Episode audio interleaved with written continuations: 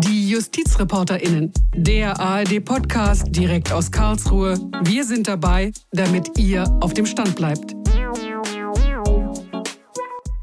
Hallo und herzlich willkommen bei Die JustizreporterInnen. Mein Name ist Gigi Deppe.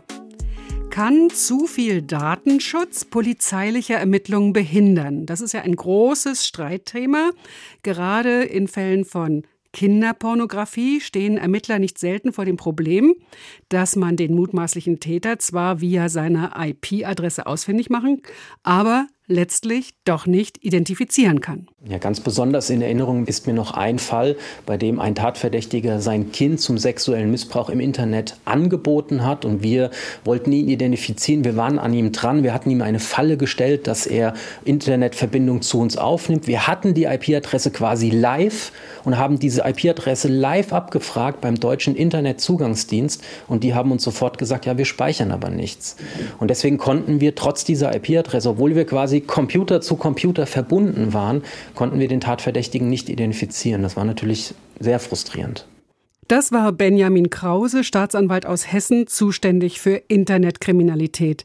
Er berichtet von den sogenannten IP-Adressen, also die Adresse, die jeder Computer hat, der im Internet aktiv wird. Die Adresse, also die Reihenfolge von Zahlen mit Punkten dazwischen, sagt ja für sich nichts aus, aber wenn man weiß, welcher Computer dahinter steckt, weiß man bei Kinderpornografie, wo dieser Computer steht und auch wem der Computer gehört. Die Ermittler sagen, sie brauchen mehr Daten, um Kinderpornografie zu bekämpfen. Und wir sind ja in diesem Punkt alle einig, die Täter müssen hart bestraft werden.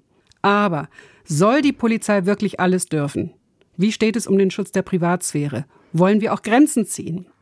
Das oberste Gericht der EU, der Europäische Gerichtshof, hat gerade erst entschieden, nein, alle Telefon- und Internetdaten auf Vorrat speichern, das ist ohne konkreten Anlass nicht erlaubt. Das macht alle Menschen für die Behörden transparent, das wäre zu viel. Bei mir im Studio ist die Kollegin Ann-Kathrin Jeske, die hat in letzter Zeit viel gesprochen mit Ermittlern. Ann-Kathrin, wie arbeiten die eigentlich? Wie erfahren die Behörden überhaupt von Kinderpornografie? Das funktioniert nicht unbedingt so, wie man sich das vielleicht denken würde. Man könnte sich ja klassisch vorstellen, dass beispielsweise das Kind, das selbst sexuell missbraucht wird, sich irgendwann an seine Eltern wendet oder an eine Vertrauensperson. Vielleicht fällt auch was in der Schule auf und dass dann sozusagen über diesen Weg auch die Polizei auf den Fall stößt und dann eben anfängt zu ermitteln. Solche Fälle, die gibt es auch. Das war zum Beispiel bei dem großen Kinderpornografiefall in Lüchte so. Da hatte sich das Kind an seiner Mutter gewandt und dann wurde Anzeige erstattet. Meist kommen die Hinweise zu den Ermittlungsbehörden aber anders, nämlich über den sogenannten NECMEC Report. NECMEC, das ist ja ein seltsames Wort, NECMEC Report. Was ist das? Also NECMEC steht für National Center for Missing and Exploited Children. Das ist eine halbstaatliche Organisation aus den USA. Die wird unter anderem von der US-Regierung finanziert. Und diese Organisation, die sammelt Daten von US-Unternehmen. Das heißt, die Unternehmen, also zum Beispiel Meta, Snapchat, Gmail und so weiter, die nutzen eine Software, mit der sie die Kommunikation ihrer User auf verdächtiges Material durchsuchen. Das macht eine KI. Also eine künstliche Intelligenz? Genau, eine künstliche Intelligenz. Und wenn diese diese künstliche Intelligenz dann verdächtige Videos oder verdächtige Bilder findet, dann wird daraus ein Bericht erstellt, ein sogenannter NECMEC Report. Und diesen Bericht, den teilt die Organisation dann auch mit den deutschen Ermittlungsbehörden. Die landen dann in Deutschland erstmal beim BKA und das BKA verteilt das dann weiter in die Länder. Also diese Informationen landen bei den Ermittlern.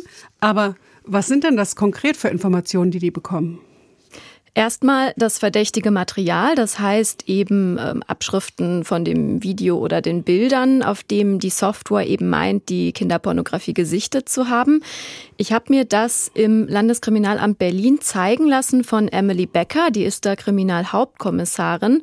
Und Achtung, in dem Ton wird es jetzt sehr konkret. Also in dem Fall sehen Sie hier ein kleines Mädchen beim vollzogenen Oralverkehr. Das ist wohl völlig unstrittig. Dann ist ein kleiner Junge, ca. fünf, sechs Jahre alt, auch beim Oralverkehr an einem erwachsenen Mann. Und hier sehen wir auch den Missbrauch eines kleinen Mädchens, sowohl oral als auch vaginal. Das Mädchen dürfte auch, denke ich mal, maximal im Grundschulalter sein. Die Ermittlerin muss also erstmal prüfen, ob es sich nach deutschem Recht um Kinderpornografie handelt. Das war in diesem Fall jetzt eindeutig. Und dann stehen in diesem Bericht auch noch andere Daten, nämlich vor allen Dingen die zum User. Sie sehen hier, dass der übermittelnde ähm, Provider in dem Falle ist Snapchat. Und dann werden mitgeteilt die ähm, Zeit, wann da was passiert ist. Und wir bekommen die Daten, die der User bei Snapchat über sich angegeben hat. Das muss nicht unbedingt stimmen. Ne? Man kann ja durchaus im Internet auch schwindeln. In dem Fall hat es aber offensichtlich gestimmt. Das heißt, die Ermittlerin hatte Glück und der Tatverdächtige hat seinen Klarnamen genutzt. Wenn sich so ein Tatverdacht dann erhärtet, dann würde Becker den Fall der Staatsanwaltschaft übergeben und die würde dann bei Gericht einen Durchsuchungsbeschluss beantragen. Und wenn dem dann stattgegeben wird, dann käme wiederum die Ermittlerin ins Spiel, die dann beim Tatverdächtigen klingeln würde und alle möglichen Datenträger, die sie in der Wohnung findet, beschlagnahmen würde. Wenn wir jetzt darüber diskutieren, ob Ermittler mehr Befugnisse bekommen sollen, dann geht es ja meist um Fälle, die nicht ganz einfach sind. Was sind das für Fälle?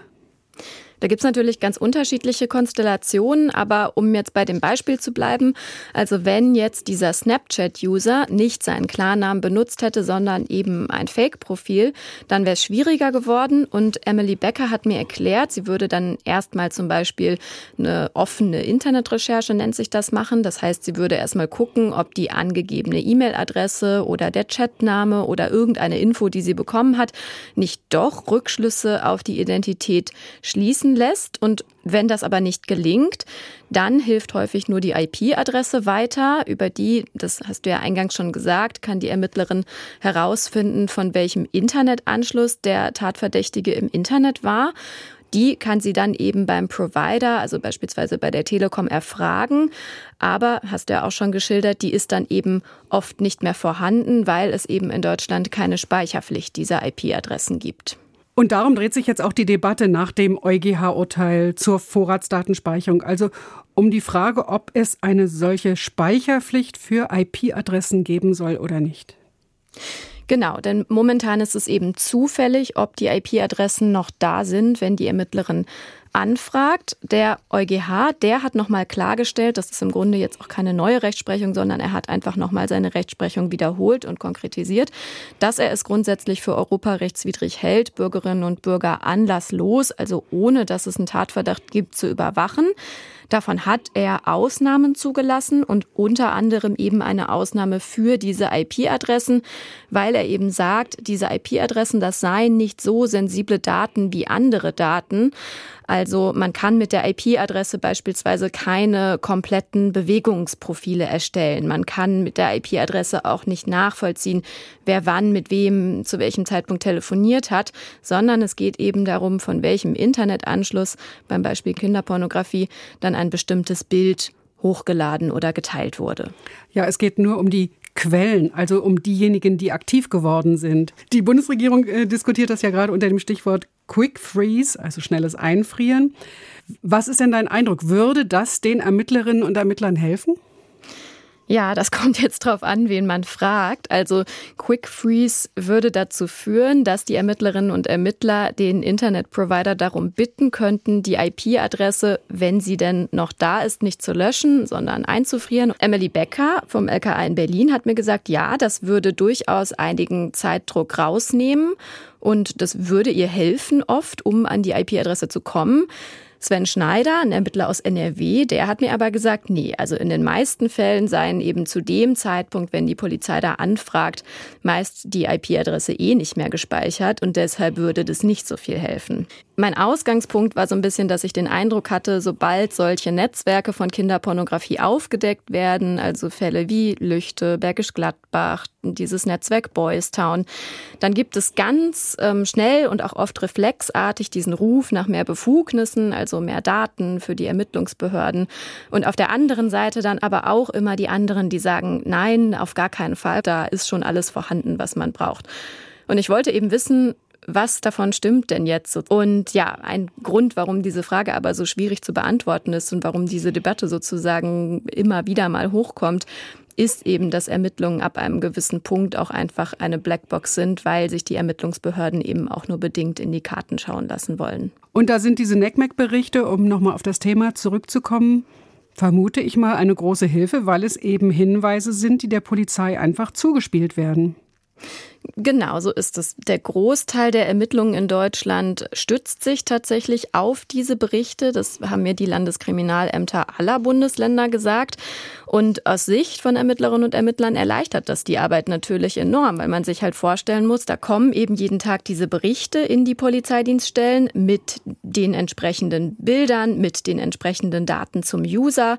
Und also man muss sich vorstellen, man könnte ja auch verdeckte Ermittler in geschlossene Kinderpornografieforen beispielsweise einschleusen, die dann so tun, als seien sie selbst Täter, die versuchen, Kontakte in die Szene zu knüpfen und das Vertrauen da herzustellen.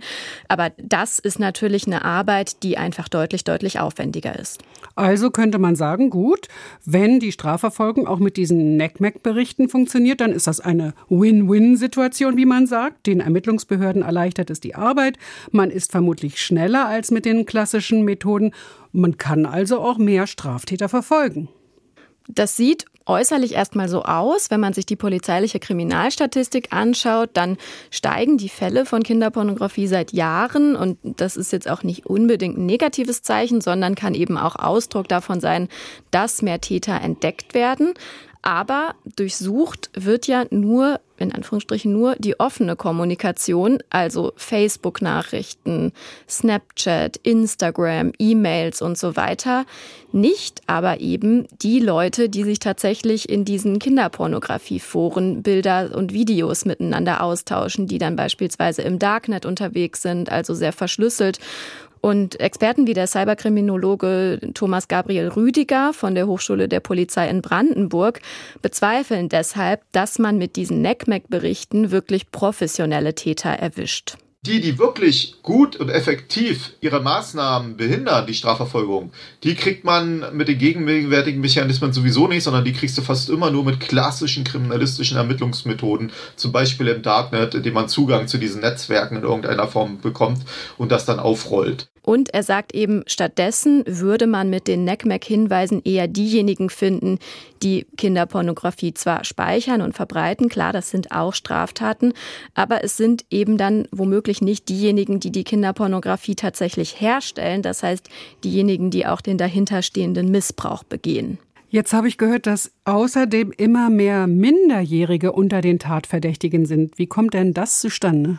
Das ist das Stichwort Schulhofpornografie. Ähm, Kinder und Jugendliche schicken sich in Chatgruppen immer häufiger kinderpornografisches Material, meist ohne zu wissen, dass sie sich damit durchaus strafbar machen können, wenn sie nämlich über 14 Jahre alt sind. Das ist tatsächlich kein kleines Problem mehr. 2021, da waren 54 Prozent der Tatverdächtigen von Kinderpornografie im Internet Minderjährige. Das ist für die Ermittler inzwischen auch ein echtes Problem. Es ist wirklich für uns ja eine wahre Plage inzwischen, diese Verfahren zu bearbeiten, weil das uns eigentlich von denen abhält, hinter denen wir gerne hinterher sind. Das war nochmal die Ermittlerin Emily Becker vom LKA Berlin. Und sie ist nicht die einzige, die das kritisiert, sondern das ist innerhalb der Polizei tatsächlich äh, Konsens, würde ich sagen. Und es geht übrigens auch nicht immer nur darum, dass sich die Kinder und Jugendlichen ähm, Kinderpornografie, ich sag mal im klassischen Sinne schicken, sondern auch, wenn eine 13-Jährige ihrem 15-jährigen Freund ein Nacktbild schickt, dann macht der sich auch dadurch strafbar, dass er dieses Bild dann besitzt. Das wissen viele natürlich auch einfach nicht. Also das erscheint mir jetzt wirklich wichtig, dass wir darüber nochmal sprechen. Das wissen ja viele Eltern auch nicht. Wenn über 14-jährige Kinderpornografie verschicken, sind sie dran. Also, und das kann eben auch ein Nacktbild einer 13-Jährigen sein. Und sogar für den Empfänger, also den 14-Jährigen oder den 15-Jährigen, der das Bild aufbewahrt, ist das ein Problem. Auch der kann richtig heftig Ärger mit der Polizei und der Staatsanwaltschaft bekommen. Ja, genau so ist das. Das gilt übrigens selbst für Eltern, die einen Screenshot zum Beispiel machen von diesen Bildern. Ja, also beispielsweise so Fälle, wo dann ähm, ein Elternteil rausfindet, ups, dieses Kind aus der Klasse von meinem Kind verschickt ja aber merkwürdige Bilder. Ich mache da mal einen Screenshot und sage den Eltern Bescheid. Auch die können richtig Probleme bekommen. Früher war es so, dass die Staatsanwaltschaft solche Fälle relativ einfach einstellen konnte. Das geht inzwischen aber nicht mehr oder nur noch sehr schwierig. Seit einem Jahr nämlich, da hat der Bundestag eine Strafrechtsverschärfung beschlossen. Seitdem ist dieser Paragraph ein Verbrechenstatbestand. Und das führt eben dazu, dass die Staatsanwaltschaft diese Fälle kaum noch einstellen kann. Und inzwischen wird diese Norm tatsächlich auch vom Bundesverfassungsgericht überprüft. Weil kaum noch eingestellt werden kann. Genau, unter anderem deshalb. Zu dieser Norm liegt dem Bundesverfassungsgericht jetzt ein Normkontrollantrag vor. Ein Einzelrichter vom Amtsgericht München, der eben ganz viele dieser Fälle betreut hat, der unter anderem auch schon als Sachverständiger im Bundestag war zu diesem Thema. Robert Grein heißt der. Der äh, hat ein Verfahren, das er aktuell betreut, ausgesetzt und dem Bundesverfassungsgericht vorgelegt. Er hält die Norm in der aktuellen Fassung für verfassungswidrig, weil er sagt, sie verstößt gegen das Übermaßverbot und gegen das Grundrecht auf freie Entfaltung der Persönlichkeit. Und auch in diesem Fall beispielsweise, wie ich es gerade schon gesagt habe, geht es eben nicht nur um Minderjährige, sondern in dem Fall tatsächlich um die besagte Mutter, die aus Empörung über die Verbreitung des Materials ähm, einen Screenshot gemacht hat und äh, ja anderen Eltern eben gesagt hat, übrigens, das macht eure Tochter hier gerade, schaut euch das auch doch mal an. Und er sagt eben, solche Fälle zeigen, es muss zwingend eine Einstellungsmöglichkeit geben in solchen Fällen. Lass uns noch auf einen anderen Punkt zu sprechen kommen. Auf EU-Ebene wird gerade diskutiert, ob eine sogenannte Chat-Kontrolle eingeführt wird. Auch da geht es um die Bekämpfung von Kinderpornografie. Was steckt denn dahinter? Die EU-Kommission hat dazu eine Verordnung vorgelegt. Diese Chatkontrolle, die ist vom Prinzip her ähnlich zu den NECMEC-Reports. Das heißt, die EU-Kommission will Unternehmen dazu verpflichten, die Kommunikation ihrer User auf kinderpornografisches Material zu scannen. Die Idee, die ist ziemlich weitreichend. Das würde nämlich bedeuten, dass die Unternehmen dann unsere gesamte Kommunikation, also Nachrichten über WhatsApp, E-Mails, Chatnachrichten über Datingportale, alle Kommunikation, die über das Internet funktioniert, mit einer Software äh, scannen würde auf kinderpornografische Inhalte. Und wenn diese Software dann eben mein verdächtiges Material gefunden zu haben, dann würde sie das ein EU-Zentrum melden. Da würde das Ganze dann gesammelt und vorsortiert und von da aus in die Mitgliedstaaten verteilt. Das klingt ja zunächst mal nachvollziehbar. So findet man das Zeug natürlich, aber alle unsere Nachrichten durchzuscannen, alles, was wir in Europa schreiben und verschicken, das könnte ja vielleicht doch ein bisschen zu viel sein. Ja, genau, deshalb gibt es auch Bedenken dagegen. Wir hören mal den Europaabgeordneten Patrick Breyer von der Piratenpartei. Unsere Forderung ist ganz eindeutig. Es darf keine Überwachung von völlig unverdächtigen Menschen und der gesamten Bevölkerung geben. Allenfalls darf sich sowas ziehen auf Personen, die einen Grund dafür gegeben haben, überwacht zu werden mit richterlicher Anordnung, also gezielte Überwachung.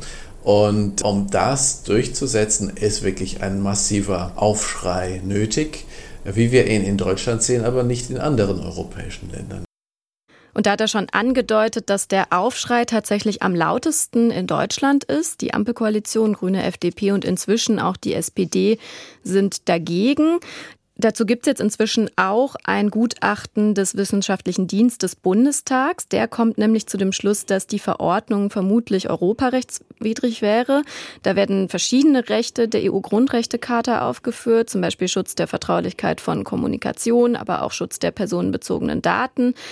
Insgesamt muss man aber sagen, kommen die Bedenken eben vor allen Dingen aus Deutschland. Das Ganze wird jetzt aktuell im Europäischen Parlament diskutiert und in den kommenden Wochen und Monaten wird sich dann zeigen, wie das äh, Parlament sich zu diesem Vorschlag verhalten wird. Das ist ja interessant, dass die Kritik so stark in Deutschland ist. Warum ist die Skepsis im Rest der EU nicht so groß? Da zeigt sich ganz gut dieser Grundkonflikt zwischen Datenschutz auf der einen Seite und eben Kinder- und Jugendschutz, effektiver Strafverfolgung auf der anderen Seite. Sobald es um den Schutz von Kindern und Jugendlichen geht, da ist die Bereitschaft einfach groß, andere Rechte, eben zum Beispiel den Datenschutz und damit einhergehende Persönlichkeitsrechte zurückzustellen. Diejenigen, die jetzt die Chatkontrolle befürworten, die sagen auf der einen Seite, na ja, wir haben ja die NECMEC Reports aus den USA, wenn wir solche Daten benutzen. Warum sollten wir auch dafür nicht eine europäische Regelung finden? Das ist der erste Grund. Und der zweite Grund ist eben auch einfach, Kinder und Jugendliche mehr davor zu schützen. Und die Missbrauchsbeauftragte der Bundesregierung, Kerstin Klaus, die gehört deshalb zum Beispiel zu denjenigen, die diese Regelung befürworten. Sie sagt, Kinderpornografie macht im Internet nicht an den nationalen Grenzen Halt und deswegen ist es gut, dass dieses Material erstmal dann europäisch gesammelt würde in diesem dafür vorgesehenen EU-Zentrum. Außerdem bekommen die Opfer so erstmals einen Rechtsanspruch auf Löschung. Gerade bei den bekannten Darstellungen können geordnet und auch international übergeordnet auch Bilddateien gelöscht werden. Und das ist ja ein großes Anliegen von Betroffenen, die sagen, wir müssen doch sichergestellt wissen, dass wenn bei Ermittlungen Bildmaterial von uns auftauchen, dass die dann auch konsequent gelöscht werden, weil wir ein Recht darauf haben, dass wir in unseren Persönlichkeitsrechten geschützt werden. Dieses Nichtlöschen von bekanntem Material, das ist tatsächlich ein riesiges Problem, denn die Bilder und Videos kursieren häufig im Internet, obwohl eigentlich Ermittlungsbehörden längst von ihnen wissen. Und es ist eben sehr unterschiedlich von Ermittlungsbehörde zu Ermittlungsbehörde, ob diese Daten, ja, ob die Ermittlerinnen und Ermittler sich darum bemühen, die tatsächlich zu löschen. Und diese EU-Verordnung würde eben erstmals den Betroffenen einen Rechtsanspruch darauf geben, den sie dann eben bei diesem EU-Zentrum geltend machen könnten. Trotzdem ist es ja jetzt schon so, durch die NECMEC-Reports müssen die Ermittlungsbehörden mit riesigen Datenmengen umgehen und man kann ein Fragezeichen daran machen, ob immer die richtigen Täter erwischt werden. Du hast es ja eben auch gesagt, dass eben sehr viel Minderjährige da auf einmal in die Kritik geraten oder dass gegen Minderjährige dann auf einmal ermittelt wird. Inwiefern könnte sich denn durch die Chatkontrolle das noch verschärfen? Sicher sagen kann man das bestimmt erst, wenn dann die Regelung tatsächlich in Kraft wäre und man das nach einer Weile beobachtet. Ich kann mir aber schon gut vorstellen, dass das passiert. Die Befürworter der Chatkontrolle sagen zwar durch dieses EU-Zentrum, dass die Datenmassen erstmal vorfiltern und vorsortieren würde. Da könnte man die Arbeitsbelastung bei den Ermittlungsbehörden auch reduzieren. Die Hoffnung ist, dass man da dann sehr viel mehr differenzieren kann zwischen bekannten Bildern und neuem Material, sodass man das neue Material dann wirklich priorisieren könnte, weil da ist natürlich besonders wichtig, dass man da ganz schnell ermittelt, weil da ja Kinder und Jugendliche dahinter stehen, die aktuell noch real missbraucht werden und man das stoppen möchte. Mir leuchtet dieses Argument, wie diese Entlastung stattfinden soll, tatsächlich trotzdem nicht ganz ein. Denn du hast es gesagt, das werden noch mal sehr, sehr viel mehr Daten, also auch sehr, sehr viel mehr Tatverdächtige. Schon jetzt haben wir eben aktuell diese 54 Prozent Minderjährigen, die Tatverdächtige sind. Das heißt, man scheint da eben durchaus nicht immer die richtigen oder diejenigen, die man tatsächlich erwischen möchte, damit zu kriegen. Und ähm, ja, das ist eben die große Kritik daran, dass man die professionellen Täter eben nicht darüber erreichen wird, offene Kommunikation zu kontrollieren, sondern dass professionalisierte Täter sich in geschlossenen Foren beziehungsweise im Darknet aufhalten und man da eben nicht mit so einer Chatkontrolle rankommt, sondern mit verdeckten Ermittlern, die einfach ganz klassische Ermittlungsarbeit machen. Jetzt haben wir über einen Punkt noch gar nicht gesprochen, nämlich über das Thema Vorbeugen. Was kann es denn da geben? Das ist immerhin mal ein Punkt, bei dem sich wirklich alle einig sind. Man müsste mehr vorbeugen, es müsste mehr Prävention geben. Ich denke, man muss da erstmal zwei Ebenen unterscheiden. Das eine betrifft halt diese sogenannte Schulhofpornografie, also wo die Minderjährigen zu Tatverdächtigen werden, obwohl sie gar kein Unrechtsbewusstsein von dem haben, was sie da tun. Da braucht man sicherlich mehr Medienkompetenz und mehr sozusagen, ja, ein Bewusstsein dafür, was mache ich da eigentlich gerade, was für Gefahren birgt das. Und das andere ist natürlich, dass das Internet aber ein Raum ist, in dem Kinder und Jugendliche auch leicht Opfer von Kinderpornografie werden können. Also beispielsweise wenn Kinder im Internet äh, Online-Spiele spielen und dann werden sie dazu angefordert, Bilder von sich anzufertigen, die sie nicht anfertigen sollten. Beides hängt am Ende natürlich irgendwie miteinander zusammen. Und der Kriminologe Thomas Rüdiger, der sagt, an dieser Stelle wäre es wirklich mal ein Thema, das man in den Schulen behandeln müsste. Medienkompetenz ab der ersten Klasse. Das hört sich immer so leicht an, aber das wäre tatsächlich meine grundlegende Forderung. So unangenehm das auch ist, dass es zum Beispiel Leute gibt, die Nacktbilder von ihnen wollen oder dass man sich halt nicht selber nackt einfach so fotografieren kann und das versenden sollte, auch wenn man angefordert wird.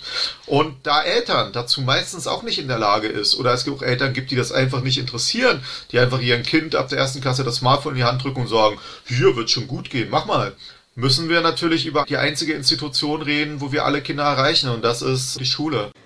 Ja, denn er sagt, nur in der Schule kann man tatsächlich alle erreichen. Und wenn man es den Eltern überlässt, dann machen es eben manche und andere machen es wahrscheinlich nicht. Und Eltern können sich, glaube ich, auch häufig selbst gar nicht vorstellen, was im Internet mit ihren Kindern alles passieren kann. Was tun gegen Kinderpornografie? Das war heute unser Thema. Vielen Dank an Ann-Kathrin Jeske, die sich da wirklich reingefuchst hat in dieses Gebiet, mit vielen Ermittlern gesprochen hat. Wir haben für euch hoffentlich die ganze Breite dieses Themas und auch die Problematik komplett aufgezeigt. Gebt uns gerne Feedback zu dieser oder zu einer anderen Folge unseres Podcasts. Lob, Kritik, Anregungen über unsere E-Mail-Adresse justizreporterinnen.swr.de.